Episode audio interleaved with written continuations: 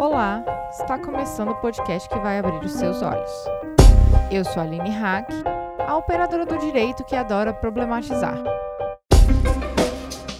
Antes de mais nada, eu quero agradecer aos nossos apoiadores e apoiadoras. Vocês são incríveis.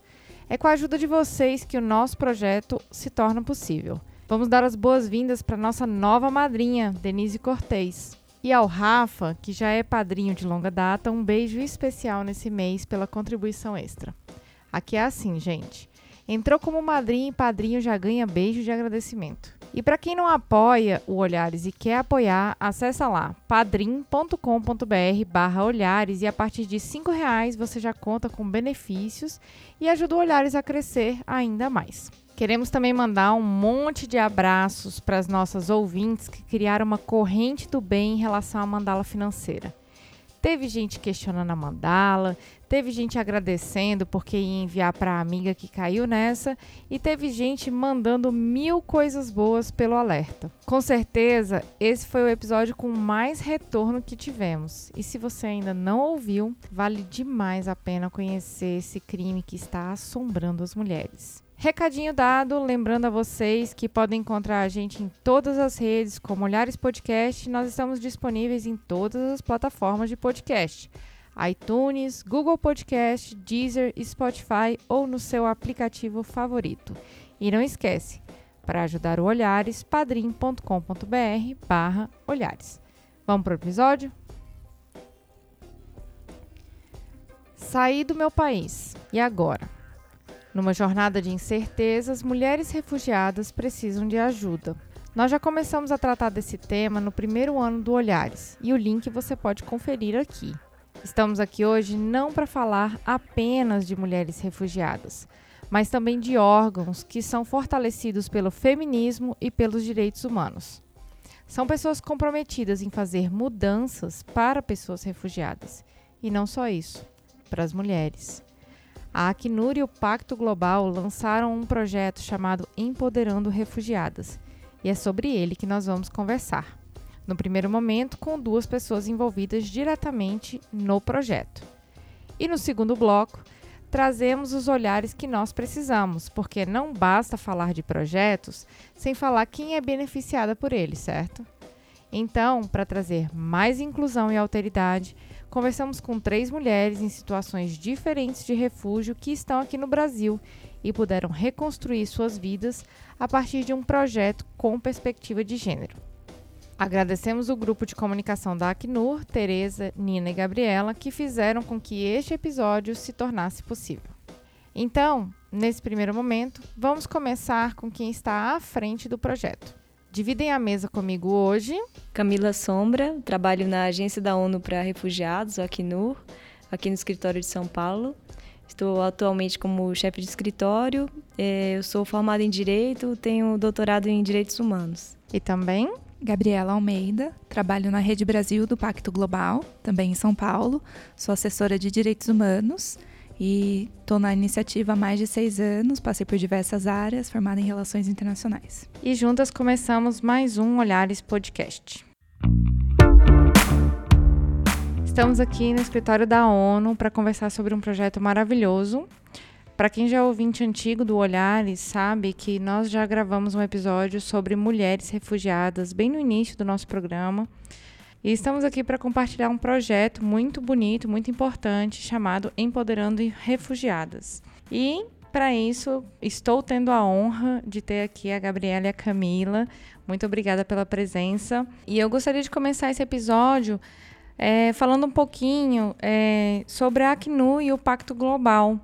Porque a gente já falou um pouquinho sobre as mulheres refugiadas, a gente vai falar ainda nesse episódio um pouco, mas eu queria que vocês é, dissessem para os nossos ouvintes sobre essas instituições, o que, que elas representam, né? A importância, as pessoas que, que as instituições acolhem, né?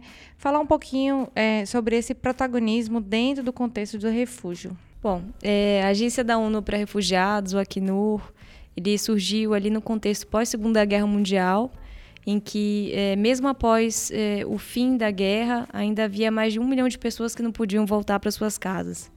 Então, naquele momento, é, os estados no âmbito das Nações Unidas, foram resolveram que era preciso tomar alguma medida, ter um compromisso, um tratado internacional, um compromisso formal dos estados com a proteção dessas pessoas. E o Acnur, então, é, foi criado no âmbito da ONU para ser o órgão que iria é, apoiar na construção desse, dessa norma legal e também para ser uma, um, o maior guardião dessa que veio a ser a Convenção na, da ONU sobre o Estatuto dos Refugiados de 1951. É, o Acnur, ele, quando foi criado ali em 1950, 1951, ele deveria durar três anos. Mas estamos aqui até hoje, porque infelizmente é, não só a situação de deslocamento forçado ela não deixou de existir, como ela foi se agravando ao longo do tempo. Então, no início, é, a convenção, por exemplo, foi específica para refugiados europeus é, com o tempo, essa proteção foi sendo ampliada para outras regiões do mundo por meio de documentos é, posteriores e abordagens regionais também. É, e hoje tem 70 milhões de vítimas de deslocamento forçado no mundo. Isso inclui pessoas que é, ainda estão em seus países, mas tiveram que se deslocar dentro dos seus próprios países. São aquelas que a gente chama de deslocados internos. Inclui refugiados, que são pessoas que já cruzaram a fronteira internacional solicitantes de refúgio, que são aquelas que já fizeram um pedido de é, reconhecimento da condição de refugiado a um outro país que não o seu, é, mas que ainda aguardam uma decisão, e também pessoas apátridas, são pessoas que não têm nacionalidade. Então, é, nós trabalhamos com todas essas populações é, em mais de 130 países de todo o mundo, entre eles o Brasil. E o Pacto Global? O Pacto Global é uma iniciativa das Nações Unidas, criada nos anos 2000 pelo então secretário-geral da ONU, o Kofi Annan, e tem por objetivo ser a ponte do setor privado com, as com a Organização das Nações Unidas, mobilizando as empresas e organizações, terceiro setor, academia, para o engajamento com projetos e ações para o alcance agora dos Objetivos do Desenvolvimento Sustentável, lançado nos anos 2000, e quando o Pacto Global foi lançado nos anos 2000, o objetivo era engajar o setor privado pra, para os objetivos do desenvolvimento do milênio. E agora a gente tem esse desafio da Agenda 2030, lançado em 2015, em engajar o setor privado em parceria com agências das Nações Unidas para o alcance dessas metas globais. O projeto, o programa, o projeto Empoderando Refugiadas, ele tem, ele, ele faz o casamento perfeito disso, né? Porque pessoas que saem é, de suas casas, estão numa situação de refúgio ou de deslocamento interno, né? Provavelmente elas deixaram seus empregos, elas deixaram sua história. E como é que começou essa, essa conversa? do, da Acnur com o Pacto. É, o, o, projeto ele é só mais um projeto que liga a instituição privada às instituições públicas, né? Isso, isso mesmo. O projeto Empoderando Refugiadas, ele é um projeto entre três agências e organizações das Nações Unidas. Então aqui está representado aqui no e nós, o Pacto Global, e também tem a ONU Mulheres, então tem esse recorte de gênero. Ele surgiu dentro do âmbito do Grupo de Trabalho de Direitos Humanos. Então, no Brasil, a rede do Pacto Global tem seis frentes de atuação. Uma dessas frentes de atuação é direitos humanos e trabalho. E foi esse projeto ele surgiu numa conversa desse grupo temático de direitos humanos e trabalho nos anos em 2015 e é, eu acho que é, a, o grande, a grande particularidade desse projeto é que ele veio de, é, de fato dar uma visibilidade para o tema que só foi possível pela junção dos trabalhos dessas três organizações do Sistema ONU. É, porque, é, claro que a gente, o Acnur, por exemplo, já trabalhava com parceiros da área de integração local, é, que faz, fazem encaminhamento para oportunidades de trabalho já é, há bastante tempo em diversas cidades do Brasil. É, mas quando você junta esse conhecimento que a gente tem sobre o tema dos refugiados e, sobre a forma de, de trabalhar com essas pessoas, com o conhecimento que o Pacto Global tem, é, sobre é, possíveis parcerias com empresas e a ONU Mulheres igualmente com o seu recorte, a gente conseguiu multiplicar muito mais esse trabalho e fazer com que novos atores é, passassem a se interessar pelo tema e a se engajar pelo tema, no tema. Então, até é, antes do projeto começar, a gente percebia que, por exemplo, as empresas que contratavam os refugiados eram principalmente pequenas e médias empresas, que são as que mais contratam no Brasil mesmo. É, e ali você tem uma burocracia muito menor na contratação. Então, é, numa empresa pequena, se é, o diretor ou um, um, líder empresarial ele percebe que ele, ele tem uma demanda por alguma área de trabalho que precisa de uma mão de obra especializada. E ele percebe que tem uma pessoa refugiada que tem aquele perfil e que é, tem aquela habilidade e ainda pode ter uma habilidade a mais, seja uma, um idioma estrangeiro ou uma experiência internacional que é, ele pode não ter encontrado em um outro candidato, ele é, consegue dar a oportunidade de fazer o teste. No caso de grandes empresas, existe um, normalmente um processo que costuma, é, costuma haver um processo já é, de padrões né, de contratação e de documentação exigida e de, do próprio processo seletivo que é, muitas vezes sem que a empresa perceba, ela acaba não tornando acessível para a pessoa refugiada. Porque, por exemplo, ela vai colocar ali entre a lista de documentos exigidos o RG. O RG só o brasileiro tem o RG. Qualquer pessoa que não seja brasileira, que seja de qualquer outro país, mesmo que não seja refugiada, seja um migrante, mas ele não vai ter. Então, assim, é, as pessoas refugiadas têm direito de, a trabalhar é, regularmente no Brasil desde, desde que chegam aqui no país, elas têm toda a documentação que permite o trabalho, elas a CLT se aplica igualmente a elas que aos brasileiros, mas a, havia muito desconhecimento. E no âmbito das empresas maiores, é, isso tende a ser mais forte por causa de todos esses processos é, que existem mais formais no, quando, num processo de contratação. Então, com o projeto, a gente conseguiu é, levar o tema para essas empresas também. E essas empresas hoje, é, as parceiras do projeto, elas são também porta-vozes do tema, o que é mais legal, porque é, é muito é, importante que outras empresas escutem também do setor privado é, o que, que o setor privado aprendeu com essa contratação, de que forma é, essa contratação teve um impacto interessante na empresa, trouxe diversidade, trouxe pessoas que permanecem na empresa por mais tempo, muitas vezes.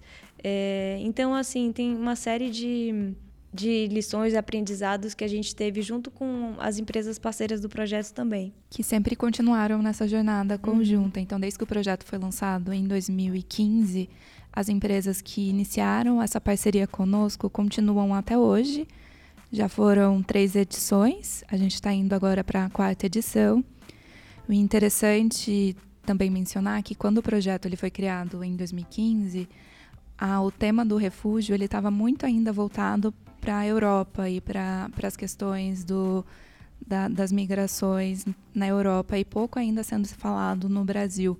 Então o prêmio ele foi reconhecido o Empoderando Refugiados ele foi um projeto reconhecido globalmente em diversas esferas, por ser inclusive o Brasil está tomando e, e, realizando ações concretas, sensibilizando diversos parceiros, stakeholders, sistemas ONU, para um tema que naquele momento ainda não se estava dando, tanta luz como se tem hoje. E o Empoderando Refugiadas, ele tem esses dois pilares, o pilar de sensibilizar as empresas, que a Camila mencionou, e o outro pilar é de capacitar as mulheres refugiadas em diversos temas aqui no Brasil. Então, são temas que, desde contratação, como se portar em uma entrevista de trabalho, que é uma questão puramente cultural, legislação brasileira, o que é uma carteira de trabalho, quais são os canais de denúncia de violência contra a mulher. Então, é, questão de educação financeira, então o Brasil tem uma taxa de juros muito alta, como que, que se gera essa educação financeira, então se tem, temos alguns workshops Então, capacitamos um grupo de mulheres, já foram três edições, e sensibilizamos as empresas para contratação. É, eu estava analisando os, os documentos que vocês me mandaram e um dado que me chamou muita atenção foi o fato de que, dentre as pessoas refugiadas, os homens é, são os que se preocupam mais em estabelecer a situação do refúgio, buscar a organização dos documentos. Isso tem mudado porque é, por que pensar um projeto com recorte de gênero? Tem a ver com esses dados? Porque já que as mulheres, dentro desses dados que vocês me mandaram, as mulheres são a maior parte das refugiadas, ou não? Ou é meio a meio? sabe? Por que pensar nesse, nesse recorte de gênero? No mundo, se a gente pega dados globais, mulheres são mulheres e crianças são maioria, mas em, em termos de Brasil, é, não. É, no Brasil há mais homens do que mulheres em situação de refúgio. É, e bom, uma justificativa é que é, no caso do Brasil, a parte da situação Venezuela, que é uma questão de fronteira, né? As pessoas chegam por via terrestre. As pessoas refugiadas de outros países, elas chegam de locais muito distantes. Elas vêm de países como República Democrática do Congo, Síria, Iraque. Então, é, no caso de pessoas que chegam de um local tão distante, nem sempre toda a família vem é, integralmente junta. Muitas vezes é, vem uma pessoa da família que é, grande parte das vezes é o homem que vem primeiro e tenta se estabelecer um pouco e traz a família depois. Mas no processo de integração, eu acho que ele é bastante similar, porque aqui tanto homens como mulheres chegam e a, grande, o grande desejo é começar a trabalhar. É, mas é, existe toda uma dificuldade para essa pessoa que muitas vezes não conhece a língua, para uma pessoa que, é, por mais que ela tenha experiência profissional e uma experiência profissional valiosa, essa, o Brasil é um país que não, não tem muito, é, muito, não tem tantas pessoas imigrantes morando aqui ainda menos refugiadas. Então, por exemplo, como você faz para que uma pessoa demonstre que ela tem uma experiência profissional. Normalmente se pede a carteira de trabalho assinada. Mas se a pessoa acabou de chegar no país, ela acabou de ter esse documento, carteira de trabalho. Isso não quer dizer que ela nunca trabalhou em nenhum outro lugar, mas perante o empregador, é, essa é a impressão que é, o empregador vai ter se ele não tiver a sensibilidade de perceber que essa pessoa não tem registros anteriores porque ela acabou de chegar no país, mas ela tem experiência. Mas é, a gente resolveu fazer um projeto com mulheres porque existe toda uma orientação do sistema ONU de trabalhar com, com a gente trabalha com toda a população, mas a gente sempre tem que ter uma, uma, particular atenção a projetos que considerem a idade, o gênero, aspectos de diversidade. Então, é nesse sentido, é de se ressaltar é, a mulher como uma, uma força também nesse contexto de deslocamento. Muitas são mulheres é, que estão. Tem mulheres que estão sozinhas, tem mulheres que estão com suas famílias, tem aquelas com filhos, sem filhos, tem de todos os perfis. Tem é, pessoas com nível superior, tem pessoas de ensino médio. Então, o projeto ele reflete é, bastante essa diversidade do, do contexto de refúgio. São mulheres venezuelanas, do Congo, da Síria, do Sudão. Então, a gente sempre busca é, trazer um pouco para o projeto, é, representar quem são as mulheres refugiadas no Brasil e tirar muitos estigmas, muitos desconhecimentos é, a esse respeito. E quais seriam os maiores estigmas que essas mulheres enfrentam? Eu acho que, é, bom, como mulheres, a gente sabe, né? Já é mais difícil para uma mulher, eu acho que de, na maior parte dos países do mundo, essa inserção profissional e você ter acesso a condições de pagamento é, equânimes. É, no, quando uma, uma, pessoa chega e é, no Brasil e ela não fala língua, por exemplo, normalmente os empregos que são oferecidos são de perfis mais operacionais. É, E muitos desses empregos de perfis operacionais também são empregos que dependem de algum aspecto da força, de seja na construção civil ou de algum tipo de trabalho que é, que é predominantemente o trabalho que se entende é, que se permite o acesso a uma pessoa não brasileira que acabou de chegar, mesmo que ela tenha uma experiência em outra área, dificilmente ela vai ter um acesso de imediato a uma oportunidade de trabalho na mesma área, porque ela vai precisar aprender um pouco do idioma, ela vai conhecer um pouco da cultura. Com o projeto, a gente quis é, realmente fazer com que esse processo acontecesse é, de uma forma mais não sei se mais rápida, mas é, a gente quis mostrar para o setor privado que existe uma série de talentos entre essas mulheres em diversas áreas de conhecimento, em diversas áreas de experiência e que esse talento tem que ser aproveitado no Brasil.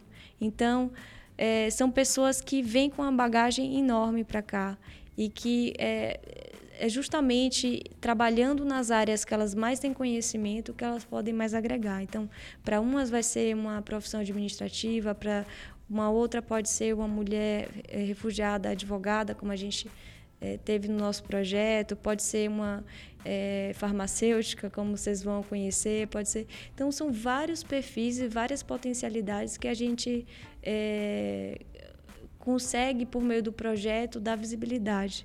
E por consequência, também oportunidades para essas pessoas que talvez elas não teriam se elas fossem batendo sozinhas na porta é, de, de uma empresa, sem um suporte nesse sentido. Além disso, o projeto ele cria uma rede de apoio muito importante para essas mulheres que também estão participando do projeto. Então, além de, dos workshops de capacitação, tem processos de mentoria, tem processos de coaching. Então, além delas se reunirem com uma certa frequência conosco para aprender de diversos temas que foram mencionados, se cria essa rede de apoio e é muito importante para essas mulheres também se identificarem com seus pares ou com seus diferentes, a pensarem em novas soluções, a verificarem que há oportunidade também, que elas estão aqui no Brasil e, e têm pessoas como elas, que estão em, boas, em bons cargos nas empresas, que as empresas estão contratando, que têm oportunidade, que aqui no Brasil trabalho e mulher trabalhando é bem visto, há oportunidades para deixarem as suas crianças seus, seus filhos talvez na creche e que ações no tema de gênero e empregabilidade está cada vez mais tendo, sendo falado nas empresas. Então, a gente sabe que diversidade é um ganho para o setor privado. Então, diversidade de gênero é um ganho e ainda maior quando se traz diversidade cultural e diversidade étnica. Então, há um, um estudo recente da McKinsey que fala que empresas mais diversas elas têm um lucro até 33% maior do que empresas que não tem essa diversidade no seu âmbito de colaboradores. Então é um ganha-ganha para os dois lados, tanto para o setor privado que tem essa oportunidade de contratar profissionais excelentes, quanto para as mulheres que estão participando de um projeto e tem essa possibilidade de, de reinserção no mercado de trabalho. E dentro dos contextos, a, a gente está falando aqui da Acnu e do Pacto Global num contexto é, de São Paulo, mas também das outros, dos outros lugares do Brasil. Quais são as regiões do Brasil que vocês têm mais dificuldade de trazer um pouco mais dessa, é, dessa sensibilidade de se contratar mulheres refugiadas ou de trazer mais empregabilidade para essas mulheres? É, não, acho que eu, eu não, não diria que a falta de sensibilidade, eu acho que a falta de desconhecimento. É, então, não é que a pessoa se, ou a empresa se opõe à contratação. Normalmente, a empresa sequer pensa nessa possibilidade ou ela acha que há algum risco jurídico envolvido, que não é verdade. Então, é, é muito mais nesse sentido, assim. Várias vezes, por exemplo, a gente percebe uma empresa falando, nossa, eu precisava, eu estou expandindo o meu negócio para tais países, precisava muito encontrar alguém que falasse tal idioma, mas é, tenho tido uma certa dificuldade. E a gente fala: Você já pensou em contratar uma pessoa refugiada? Nossa, eu nunca pensei. E a pessoa vai falar aquele idioma que ela está precisando com a maior fluência, já fala português também. Então, eu acho que é mais porque não é um tema é, que é, todos conhecem. Hoje já há um conhecimento muito maior, tá até na novela, então ali todos os dias o brasileiro hoje tem a chance de conhecer um pouquinho mais dessa realidade, mas isso é uma mudança recente também, que a gente vem falando mais desse assunto, já tem de uns três, dois, três anos para cá. Então, é, quando o projeto começou em 2015, era muita novidade sobre isso. Então, as dúvidas eram imensas. E, aos poucos, a gente é, foi conseguindo fazer com que todas essas dúvidas fossem sendo esclarecidas, mas é um processo.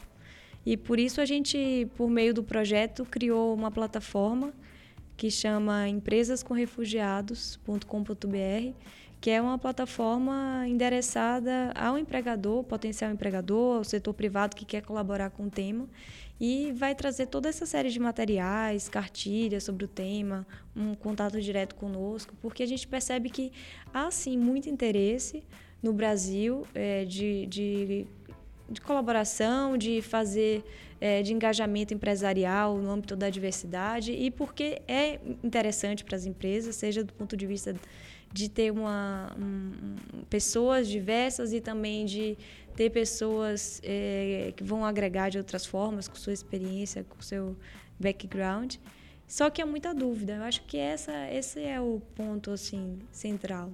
Foi por meio da plataforma Empresas com Refugiadas.com.br, lançada esse ano em abril, que nós conseguimos também dar mais escala e visibilidade para as ações de empresas no que tange ao tema refúgio. Então, Empoderando Refugiadas é um projeto que nas três edições ficou praticamente em São Paulo, apesar das empresas serem embaixadoras também do tema e terem atuação em escala nacional e algumas em nível em, escala global. O Empresas com Refugiadas, essa plataforma que dá visibilidade e qualquer pessoa consegue acessar e identificar bons cases de sucesso que empresas tiveram no que tange a contratação de refúgio, a sensibilização, a empreendedorismo e também dar voz para aquele ou para aquela refugiada que foi contratada, explicando da experiência um pouco de trabalho. Então essa plataforma tentou reunir tanto boas práticas do setor privado no tema refúgio, como materiais que possam ser de interesse do setor privado, como tirar dúvidas frequentes no que tange a contratação, tem algumas histórias inspiradoras e um canal direto de contato conosco para que, caso alguma empresa também já venha atuando com o tema refúgio e queira dar visibilidade e inspirar outras empresas a atuarem também, que possam contar essa história e a gente consiga dar visibilidade. Vocês conseguem ver alguma perspectiva de ter também alguma adesão do setor público nesse programa? É, nesse programa em específico, ele é, ele é voltado mesmo para o setor privado, mas na área pública a gente já tem muitos bons exemplos. Eu acho que a cidade de São Paulo é um desses exemplos. É uma cidade que tem já há vários anos uma coordenação de política para migrantes, existe uma política municipal para migrantes. No governo do estado também tem um comitê estadual e outros no Brasil também. Então, é, eu acho que o debate no âmbito público ele é mais antigo do que no setor privado. Excelente. E quais os resultados? Você já tem uma estimativa de quantas mulheres foram beneficiadas pelo programa? Sim, na edição passada, a terceira edição que se encerrou agora em abril desse ano de 2019, a gente teve 30 mulheres certificadas, 12 foram contratadas e 10 já estão em bancos de esperas das empresas. E o projeto como um todo, ele teve quase 100 contratações.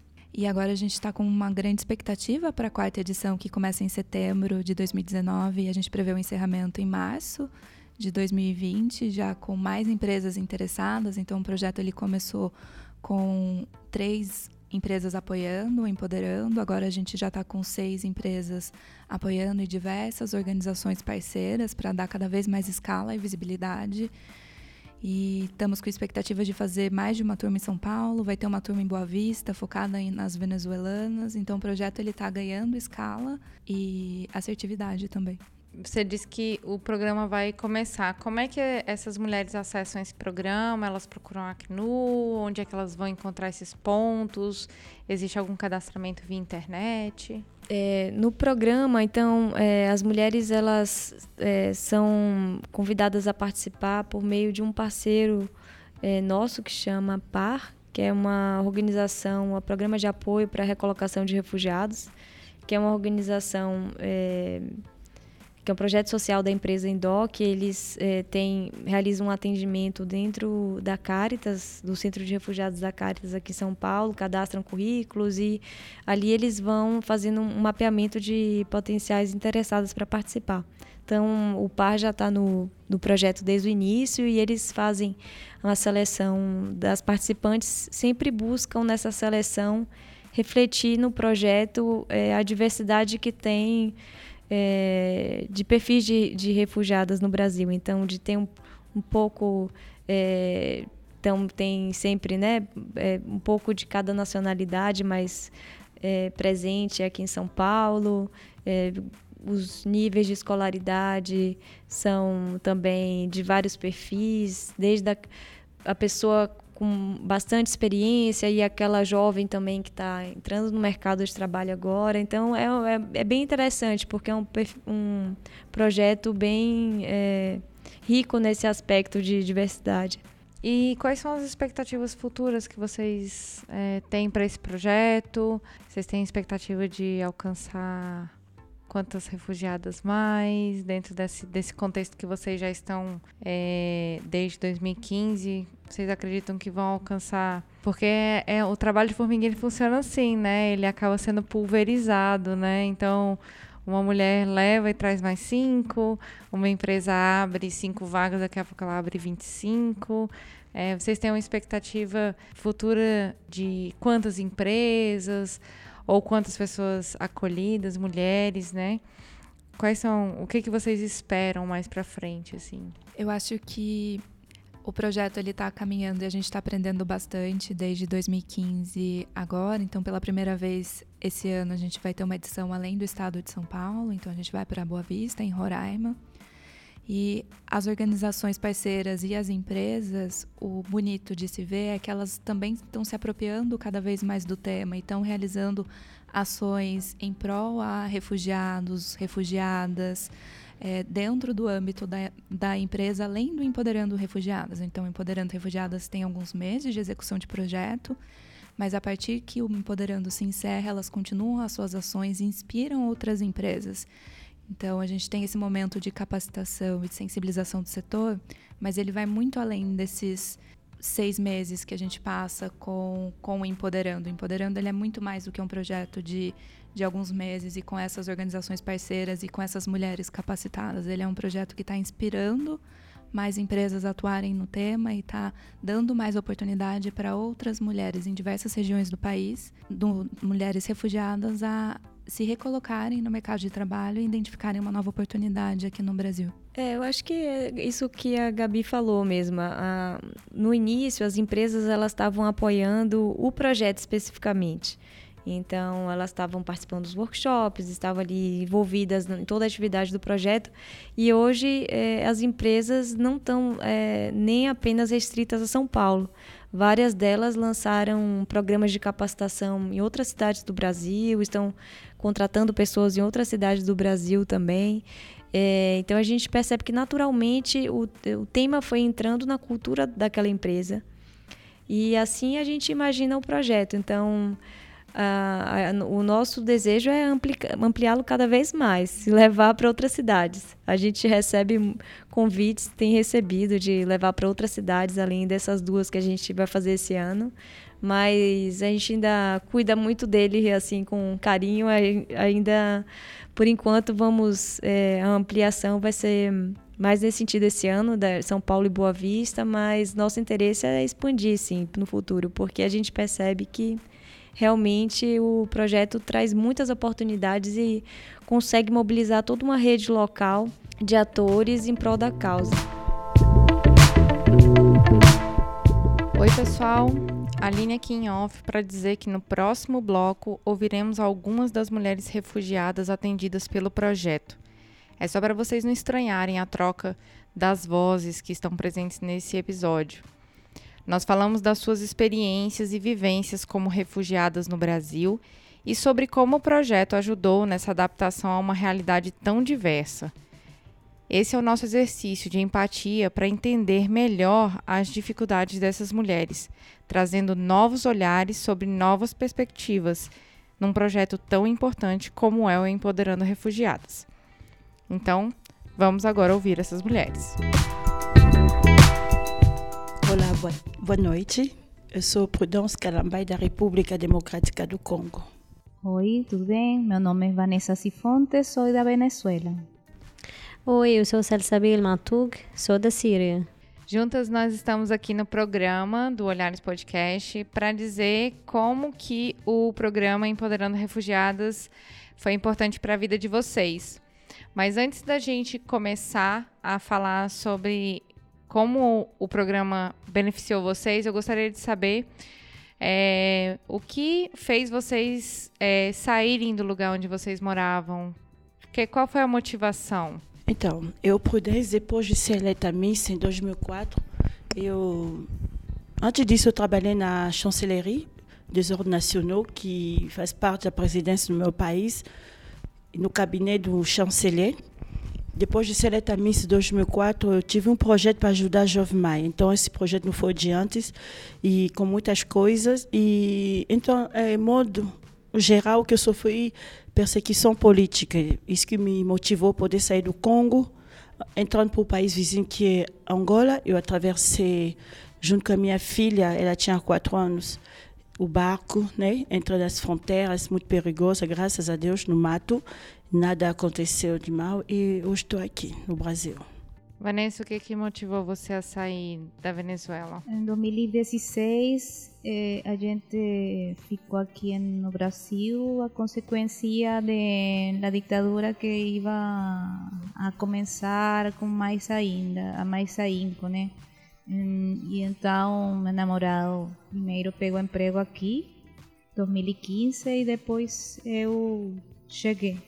Foi por conta da situação política do país, Isso, então? sim. Você sabia por que, que você saiu da Síria? Eu saí de Síria por causa de guerra, que começou em 2010. Fiquei lá na guerra um ano, dois, quase dois anos. Depois estava muito difícil para ficar, a gente saiu. Vocês demoraram muito para tomar a decisão de sair do lugar que vocês estavam? O que, que foi que, que foi assim o basta? Aconteceu alguma coisa lá ou, ou só o medo mesmo foi o suficiente para que vocês saíssem de lá? O medo que é mais sufici suficiente, né? O medo, porque existe, existe a ditadura e outro que meu chefe tentou dar um golpe militar que não deu certo. Eu estava na cintura dele, então isso é o medo. Eh, o medo de ficar na Venezuela porque nesse momento que que hoje temos muito muita ditadura lá, não conseguimos emprego lá, nem comida, não tem condições de para voltar. Há três anos eu não voltei mais. Já tem três anos? Três anos. sim. E você, Prudence, quanto tempo? É, calculando dois anos e meio, três anos em Luanda, Angola, e aqui no Brasil 11, eu acho que já três anos, né? Três, que nunca mais voltei para o meu país. E você, Celso? Eu, para mim, eu lá na Síria estava muito perigoso para ficar, porque a gente vê as outras- as outras pessoas estão morrendo sem comida, sem luz, a gente estava forçado para sair. Estou aqui quatro anos. Agora eu gostaria que vocês contassem para as pessoas como é que foi chegar aqui no Brasil. É, quais foram as dificuldades que vocês encontraram aqui? Se vocês sentiram alguma dificuldade por serem mulheres, é, conta pra gente como é que foi esse caminho, chegando aqui e até hoje, como é que tá?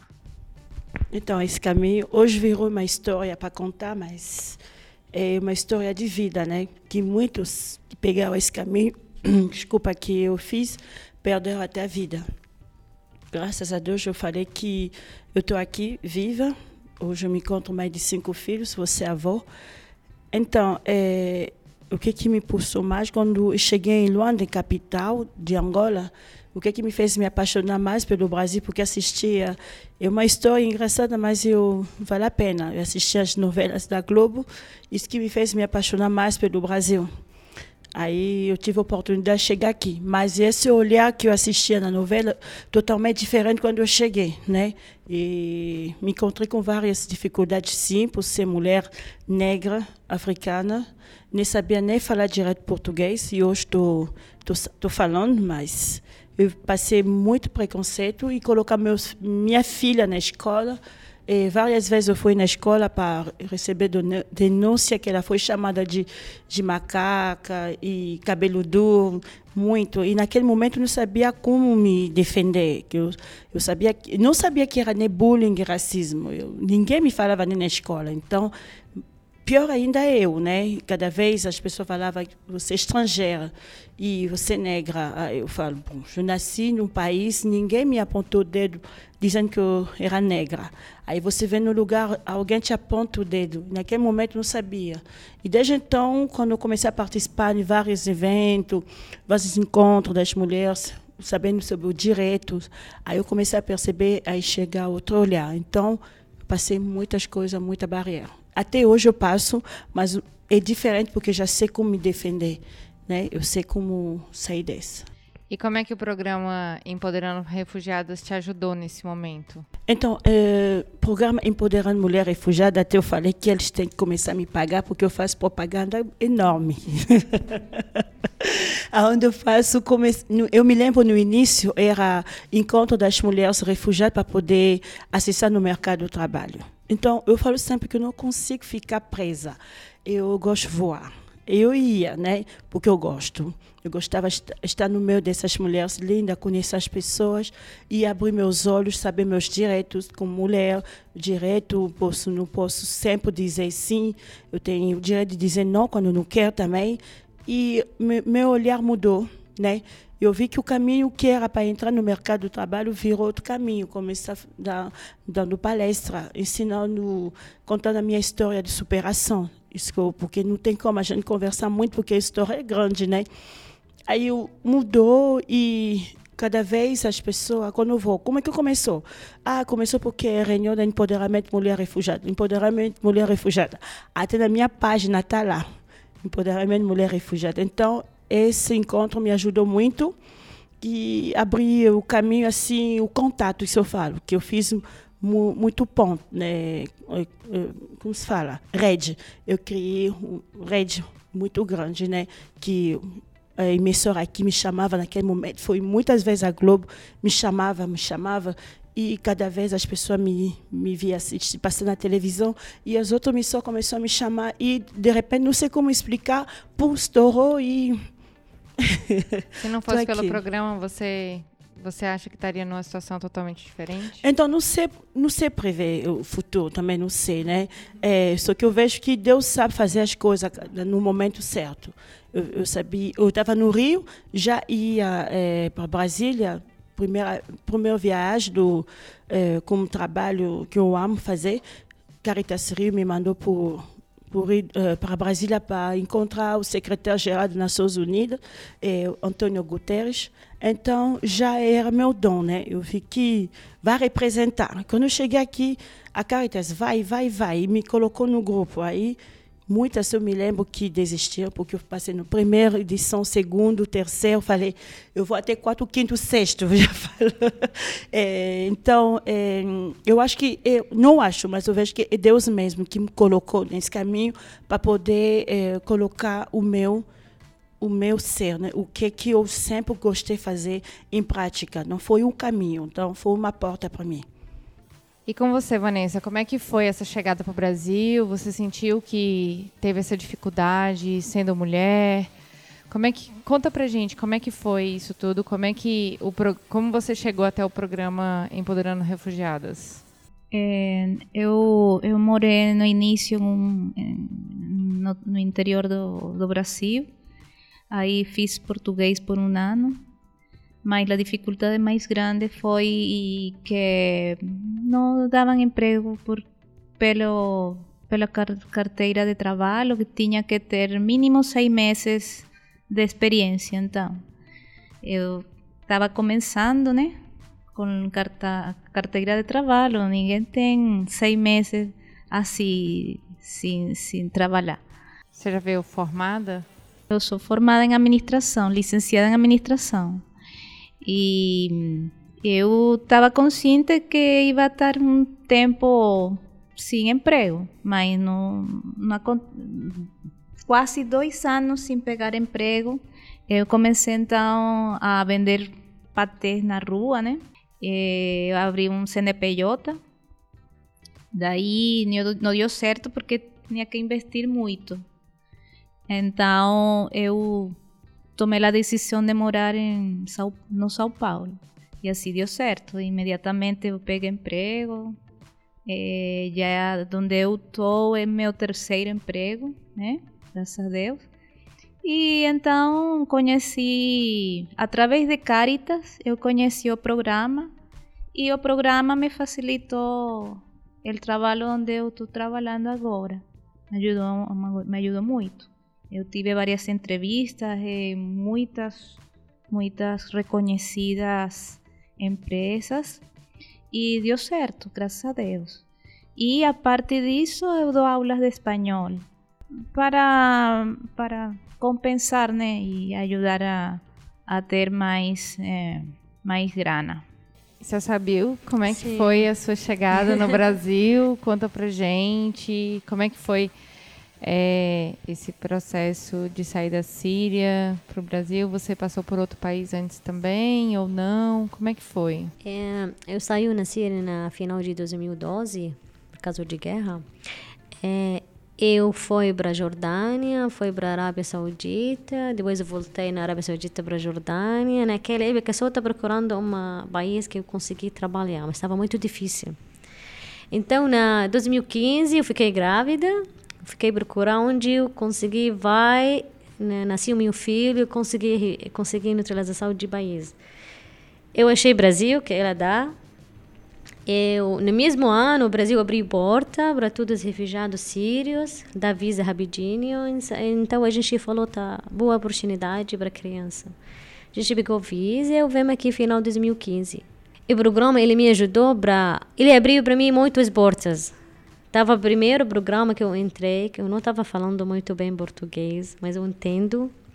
É, eles não reclamam nada. Eu sempre falo que eu não entendo eles repetir de novo. Eu acho que você fala muito bem português. Agora sim, mas não, antigamente não. Estava muito ruim mesmo, mas eu entendo mais. é, o programa tá, a gente começou vai em alguns lugares como Facebook, como eles me ajudam para abrir página, para como arrumar minha página, abrir o CNPJ, conseguir algumas clientes. É, eu comecei, como ela falou, eu comecei a entender Brasil mais lá na, nesse ano. Eu, eu tinha muito contato com outras pessoas. Eu fiz o primeiro evento com eles também, tava.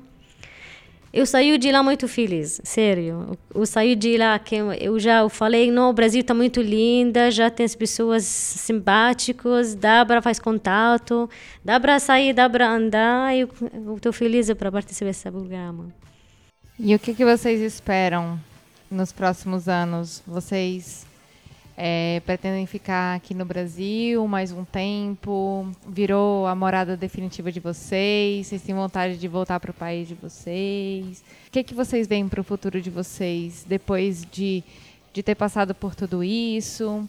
De, de ter passado por esses três. Você. É, só faltou você me dizer. Você está aqui há quanto tempo? Quatro anos. Quatro anos. Então vocês têm mais ou menos o mesmo tempo aqui, né? É, existe essa, essa vontade de voltar para a terra natal? Eu sempre falo que a sua pátria é sempre a sua, né? Isso que eu falo, que você vai na casa da sua amiga, fala que seja bem-vinda, fica, fica à vontade, mas sempre você vai ter aquela reserva. Você vai abrir a geladeira, você sempre vai pedir licença, você vai querer entrar, sempre vai ter uma coisa que você vai se sentir que não está muito na sua casa.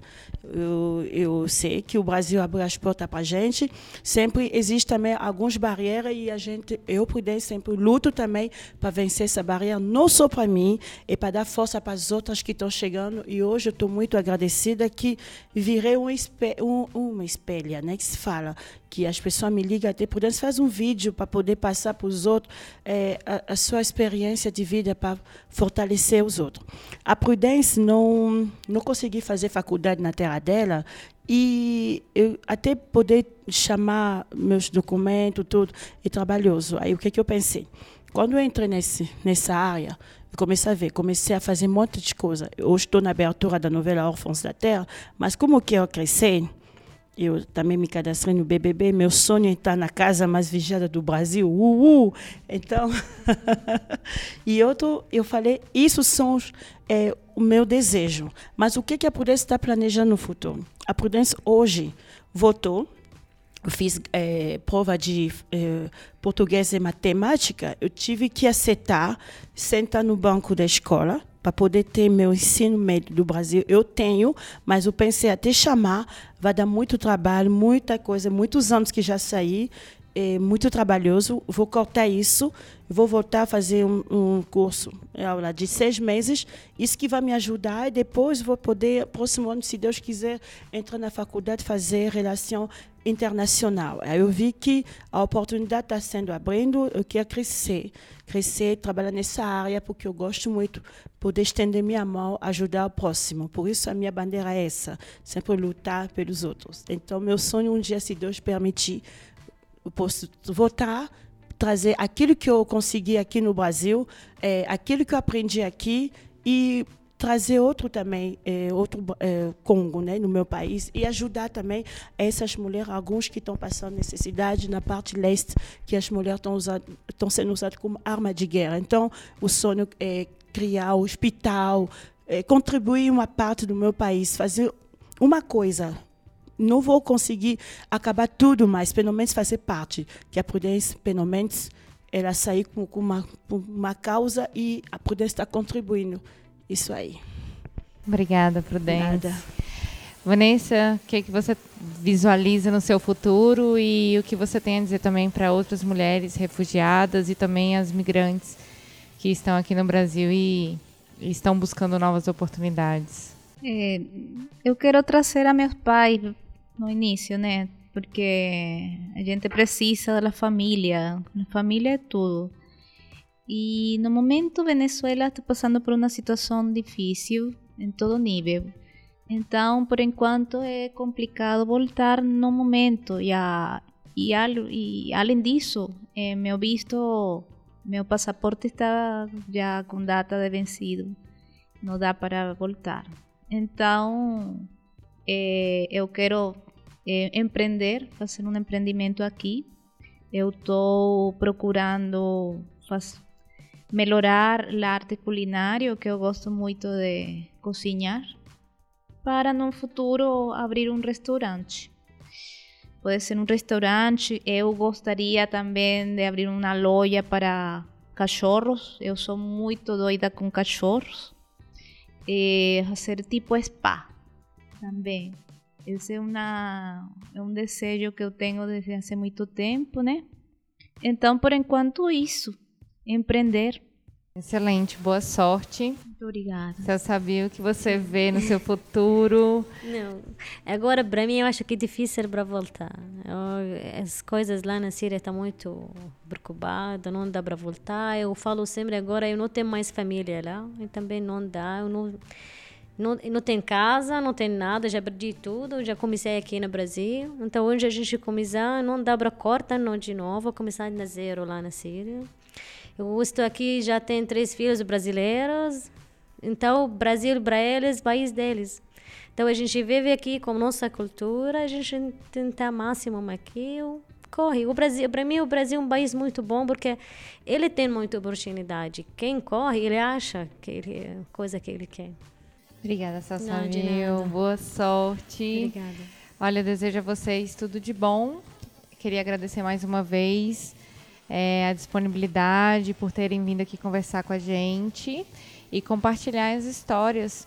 São histórias como a de vocês que trazem um pouco mais é, de sensibilidade para a questão do refúgio e também com, com essa perspectiva que vocês estão trazendo, nós podemos construir novos olhares, que esse que esse é o objetivo desse programa, é trazer novos olhares sobre as mulheres a partir de vocês, dessa vivência de vocês e desse, é, desse caminhar, tá? Desejo muita sorte. Obrigada. Obrigada. E obrigada pela Obrigada pela oportunidade e pelo convite. Obrigada a vocês. E a gente espera com esse conteúdo que a gente trouxe aqui, é, que você, ouvinte, possa levar esse projeto também como uma ideia para o seu empregador ou para você que já emprega pessoas. É, a gente espera também que, caso você conheça uma pessoa refugiada, possa entrar em contato com os projetos da Acnur e do Pacto Global não só acredito que, que tenha, além do Empoderando Refugiadas, vai ter algum, algum programa que possa ajudar é, essa pessoa a se inserir no mercado de trabalho, a procurar um tratamento de saúde. A gente, é, a gente conversando aqui, eu lembrei muito do episódio que nós conversamos com as mulheres migrantes e o, o coletivo Cio da Terra.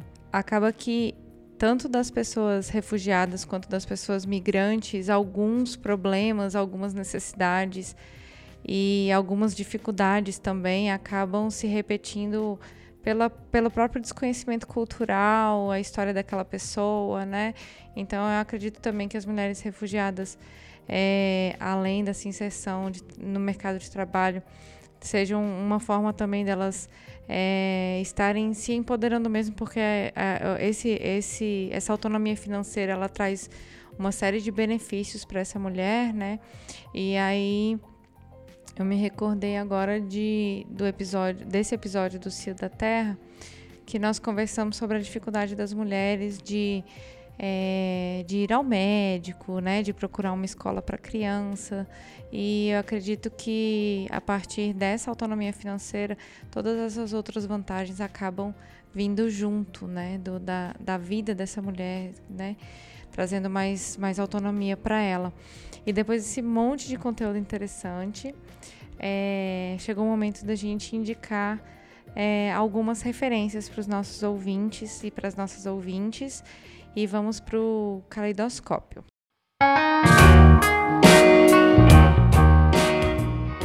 E vamos ao caleidoscópio. Para você que está conhecendo Olhares agora, o caleidoscópio é a parte do nosso podcast que nós indicamos nossas referências de conteúdo para que vocês possam saber ainda mais sobre esse tema e se inteirar um pouco mais, é, levar a palavra, né? Que a gente gosta de dizer. É, vamos começar aqui pela Camila. Camila, o que, que você tem para indicar? Bom, tenho dois livros para indicar. É, um é a, a Mal e a Viagem Mais Importante de Sua Vida, e o outro se chama Memória do Mar. E além disso, indico o nosso site, que tem vários conteúdos, várias informações sobre o tema. É, o site é, é acnur.org.br. Gabi? Eu indico um documentário que foi o produto do- da segunda edição do Empoderando Refugiados, que se chama Recomeços sobre mulheres, refúgio e trabalho. Indico também o livro Eu Sou Malala. E por fim, caso vocês queiram saber mais do, do Pacto Global e as nossas outras áreas de atividades, podem acessar também o nosso site, que é pactoglobal.org.br. Eu também gostaria muito de indicar um filme que eu assisti. É, coincidentemente, é um filme que fala sobre refúgio, que é o filme Missão no Mar Vermelho, tá na Netflix. É um filme bem interessante, conta a história dos refugiados é, da República do Congo. Eu acho que eles estão indo para Jerusalém. Então existe todo um trabalho aí de acolhimento e, e retirada desses refugiados que estão no meio de uma guerra civil. É bem bacana. É, e eu queria agradecer a vocês aqui a presença, é, ter oferecido aqui esse espaço na Casa da ONU para a gente conversar sobre esse projeto tão importante. Nós do Olhares, e acredito que nós, nossos e nossas ouvintes é, queremos que vocês é, tenham muito êxito é, no acolhimento de mulheres refugiadas, que vocês possam trazer novos olhares sobre o refúgio um olhar de acolhimento, um olhar de inclusão, é, que eu acho que é, é isso que a gente está precisando. É, a gente precisa olhar com, com, esse, é, com essa referência, com esse conhecimento, porque é uma oportunidade que a gente dá para que as pessoas que já saíram dos seus lugares, já saíram do, do das suas residências, né, dos seus países, é, que estão buscando o acolhimento, é, possam se integrar. Então, parabéns mais uma vez pelo projeto, é, muito sucesso, tá? E vida longa ao projeto. Obrigada. Muito obrigada. Muito obrigada. Olhares Podcast. Só de ouvir dá para ver que é diferente. Obrigada. Esse podcast é uma produção Caleidoscópio Digital.